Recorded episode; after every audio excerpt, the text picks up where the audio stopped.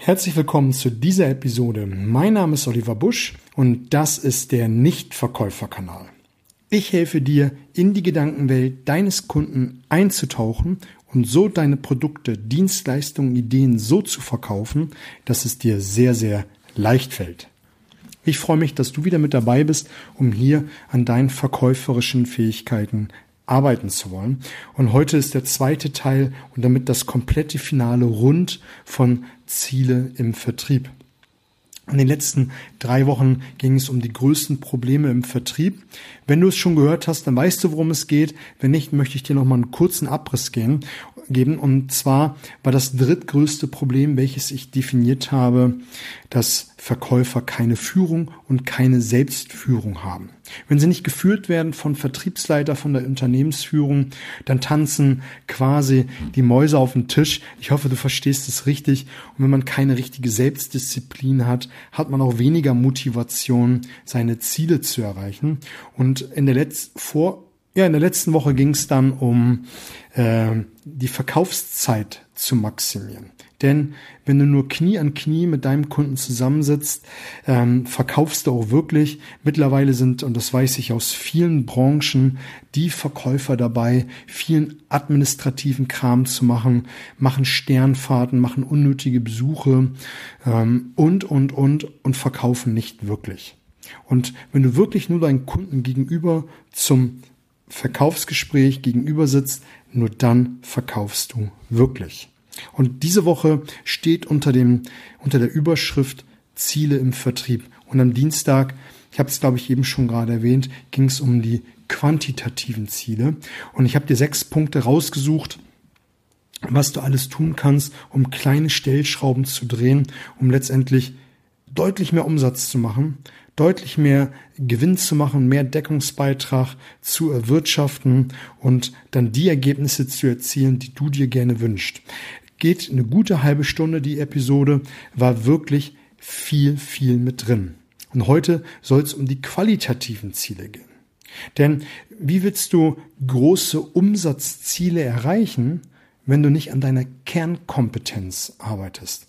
Und ich möchte dir heute nur mal einen kurzen Abriss geben, was du alles tun kannst, um deine Qualität an sich zu steigern, um dann mehr Umsatz zu machen.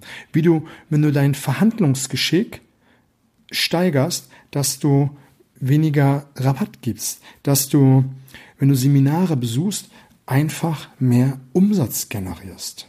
Und da möchte ich dir mal einen kurzen Abriss geben und mal das ein oder andere Beispiel aufzeigen, was du tun kannst. Und dann wirst du auch immer wieder feststellen, mein Claim, nämlich in die Gedankenwelt des Kunden einzutauchen, um dann das zu präsentieren, was ihm wirklich wichtig und am Herzen liegt, um dann schneller ein Ja zu bekommen.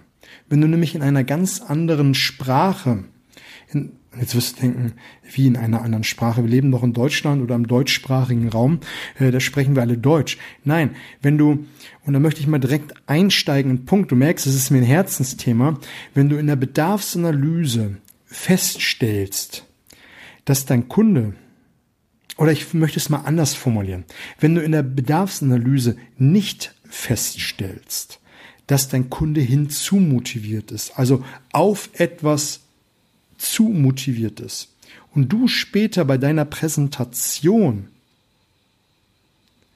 problemvermeidend präsentierst, problemvermeidend argumentierst und auch immer wieder in Fragen ähm, darauf hin zielst, wie er Probleme vermeiden kann, dann wird dein Kunde nicht kaufen. Allein wenn du für dich dir als Ziel setzt, herauszufinden, in jedem Gespräch, wie ist mein Kunde motiviert, dann wirst du schon es viel, viel leichter haben. Du wirst viel, viel weniger Energie und Kraft und ähm, ja, Zeit aufwenden müssen, um deinen Kunden zu überzeugen. Denn das ist nämlich die Sprache des Kunden. Nämlich, bin ich auf etwas hinzumotiviert oder von etwas wegmotiviert? Möchte ich nur zwei, drei Infos haben, die mir grob die Sache schildern oder möchte ich wissen im kleinsten Detail, wie etwas passiert oder auch nicht. Das ist nämlich das nächste. Wie viel Information braucht dein Kunde? Und wenn du ein detailverliebter Mensch bist und du hast einen Gegenüber ähm, sitzen, der eigentlich nur hören will, ja, das passt, dann wird er ziemlich angenervt sein, wenn du viele Details äh, nennst und äh, nochmal was präsentierst und noch eine Information bringst und noch eine Information bringst. Das wird dir nicht interessieren. Der wird irgendwann abschalten und wird dir Nein geben. Oder wird einfach viel, also sehr genervt sein und so ein Verkaufsgespräch kann sich dann in alle Richtungen entwickeln. Also, nur wenn du dir diese beiden Dinge einfach nur mal als Ziel setzt, das herauszufinden und danach so zu präsentieren, dann wirst du es viel, viel leichter.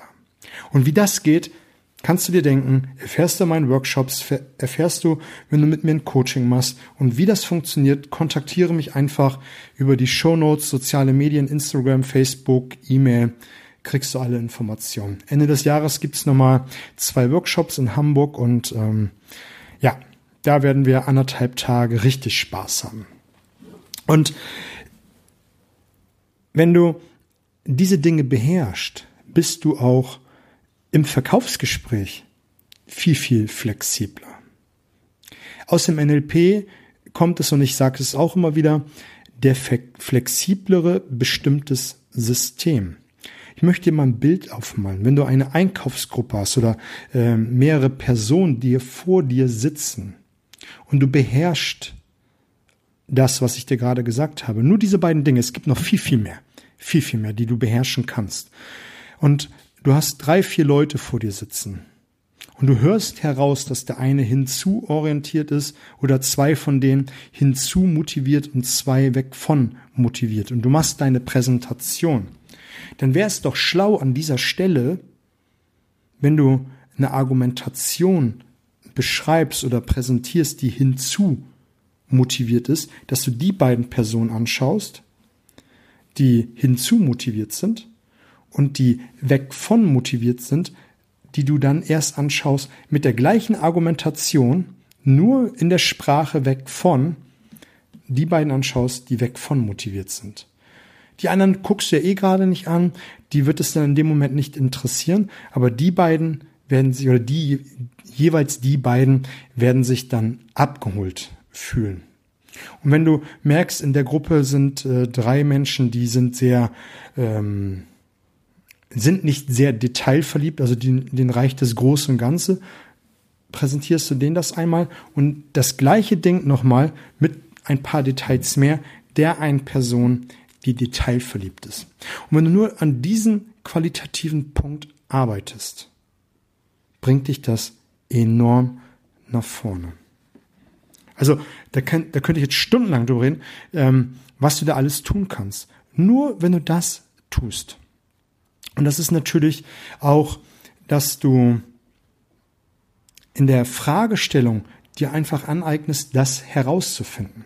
Genauso, ähm, wenn du merkst, dass dein Kunde, ich glaube, ich habe es eben gerade schon mal gesagt, ich möchte mal kurz wieder, wenn du merkst, dass dein Kunde äh, schmerzorientiert ist, er will von etwas weg, dass du deine Fragen sofort umstellst von hinzuorientiert zu weg von den Problemen. Genau so ist es richtig. Ja, ja, weg von dem Problem, so ist es richtig formuliert. Dass du es dann so anfängst zu formulieren. Und der Kunde wird sich dann sofort abgeholt werden. Und das ist das, was ich meinte, bist du in der Sprache deines Kunden unterwegs. Genauso kann man noch ein, ähm, eine Schublade aufmachen, sprichst du in dem Sinneskanal deines Kunden. Ist auch ein Punkt, der ganz, ganz wichtig ist. Es gibt äh, drei Hauptkategorien. Es ist ähm, einmal der visuelle Typ, dann gibt es den auditiven Typ und den kinästhetischen Typ. Um es einfach zu halten, der visuelle Typ wird immer sowas sagen, ich sehe, äh, was sie meinen, ich kann mir ein Bild davon machen dann musst du natürlich in einer bildhaften Sprache bei so einem Kundentypen sprechen. Es ist die Sprache deines Kunden. Wenn du einen auditiven Kunden von dir vor dir hast, der wird sowas sagen wie ich verstehe, ich habe verstanden, was sie meinen. Oder ich höre sie. dann wirst du natürlich diese Worte äh, verwenden, nämlich Worte im auditiven Kanal. Oder einer, der im kinästhetischen äh, Kanal unterwegs ist, der wird solche Worte verwenden wie ich habe ein gutes ähm, Gefühl dabei oder das tut mir im Bauch weh, nee, das, da habe ich keinen, keinen guten Bezug zu. Da musst du natürlich den Sinneskanal in deiner Sprache bedienen. Und ja, da bedarf es einiger Übung zu. Und für mich war es am Anfang sehr, sehr schwierig. Ich bin äh, eine Mischung aus visuell und auditiv, manchmal eher zu, zu auditiv hingehend, mal eine bildhaftere Sprache zu verwenden. Das hat mir vor vielen, vielen Jahren große Schwierigkeiten bereitet. Genauso der kinästhetische Bereich. Und das habe ich über die Zeit lang gelernt, dann so zu sprechen, wie mein Kunde ist. Und das bedarf einfach einer Übung. Da kannst du dich zum Beispiel vor dem Fernseher einfach mal hinsetzen, dann ist es nicht gleich äh, eine Übung beim Kunden, dass du beim, bei einer Talkrunde einfach mal heraushörst und dir Notizen machst, wie die einzelnen Teilnehmer einzustufen sind. Ist das der eine visuelle, ist der eine auditiv, ist die andere kinästhetisch unterwegs und dann kriegst du so langsam ein Gespür dafür, wie die einzelnen Personen äh, sind. Genauso das ist der nächste Punkt, kannst du dir mal äh, gucken, wie sind deine Verhandlungskompetenzen? Wie sind meine Verhandlungskompetenzen? Habe ich immer eine gute Alternative? Habe ich, äh, äh, wie, wie bin ich in der Verhandlung? Und da muss man mal wirklich selbstkritisch sein. Und an dieser Stelle sage ich immer, lieber ein bisschen kritischer anstatt zu gut, weil dann ist man auch offener und ähm, ja, sieht einfach den einen oder anderen Fleck, der nicht ganz rund läuft, eher als wenn man sagt, läuft doch, läuft doch, läuft doch. Und wenn man irgendwo, wenn du überall etwas kritischer bist, dann bist du einfach, ja, offener dafür. Und dazu gehört es natürlich, dass du für dich immer selbst reflektierst. Ich hatte vor einiger Zeit mal mein äh, Notizbuch vorgestellt, was ich immer führe, nämlich ähm, nach einem Verkaufsgespräch, nach einer Verhandlung, nach einem Überzeugungsprozess, whatever, da frage ich mich immer, was war gut an dem Thema? Was muss besser? Und wie mache ich es besser? Ne, also zwei, drei Kernfragen sind immer, was war gut? Damit sehe ich, was ich gut gemacht habe und habe direkt, auch wenn es ein blöder Termin war, was trotzdem gut gelaufen ist, nämlich gleich positiv auf das äh, Positive. Und der zweite Punkt ist, wie mache ich es in Zukunft äh, besser? Es ist extrem lösungsorientiert und gibt mir Zeit zur Reflexion. Und ähm, an dieser Stelle kann ich dann einfach gucken, wo sind meine blinden Flecken. Ich bin da auch sehr selbstkritisch mit mir und kann dann nämlich die Seminare besuchen, die Online-Kurse mir raussuchen, den Coach äh, für mich buchen, den ich brauche, um diesen Punkt zu minimieren, beziehungsweise zu irgendwann zu einer Stärke äh, umwandeln.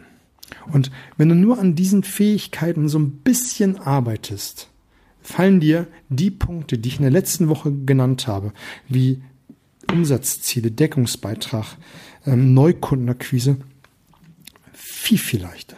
Es fällt dir viel, viel leichter dort bessere Ergebnisse zu generieren.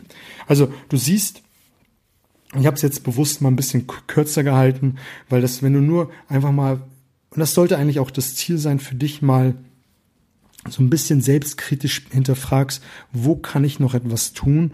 Und da hilft es nicht, einfach so ein Zwei-Tages-Event äh, mal zu besuchen, sondern wirklich dauerhaft und nachhaltig äh, daran zu arbeiten und immer wieder äh, ja, daran zu schrauben. Wenn ich eine neue Argumentation lerne, wenn ich neue Einwandbehandlungstechnik lerne, eine neue Präsentation, schreibe ich mir die auf und ähm, pack mir die ins Auto aufs Armaturenbrett und jedes Mal, wenn ich eine rote Ampel habe, wenn ich äh, kurz mal Gelegenheit habe, schaue ich drauf und spreche es einmal. Und das habe ich immer in den verschiedenen Varianten. Mittlerweile schreibe ich mir es in der äh, Rohfassung einmal auf und dann spreche ich es für mich in der visuellen, in der auditiven, kinästhetischen und dann zusätzlich einmal in der hinzu ähm, orientierten Motivation und dann einmal in der weg von ähm, orientierten Motivation und dann natürlich kombiniert auch mit den verschiedenen Sinneskanälen. Und dann bin ich nämlich im Verkaufsgespräch der viel, viel flexiblere und das mache ich liebend gern. Einfach, weil ich dann weiß, dass es gut funktioniert. Eigentlich wollte ich gerade was anderes sagen, aber ich bin gerade raus. Ja, also ich wollte dich sensibilisieren. Das war mein Ziel gewesen für diese Episode, dass du einfach an deinen äh, Kompetenzen arbeitest, damit du die Ergebnisse erzielst, du, die, die du brauchst, um im Vertrieb einen geilen Job zu machen. Wenn du Fragen, Kritik hast, wenn du Themenwünsche hast, kontaktiere mich genauso gerne über die Show Notes wie für den Workshop oder den Coaching. Ansonsten würde ich mich freuen, wenn du den Kanal hier abonnierst und teilst, damit möglichst viele Menschen davon Kenntnis haben. Ich wünsche dir eine coole Woche. Alles Gute.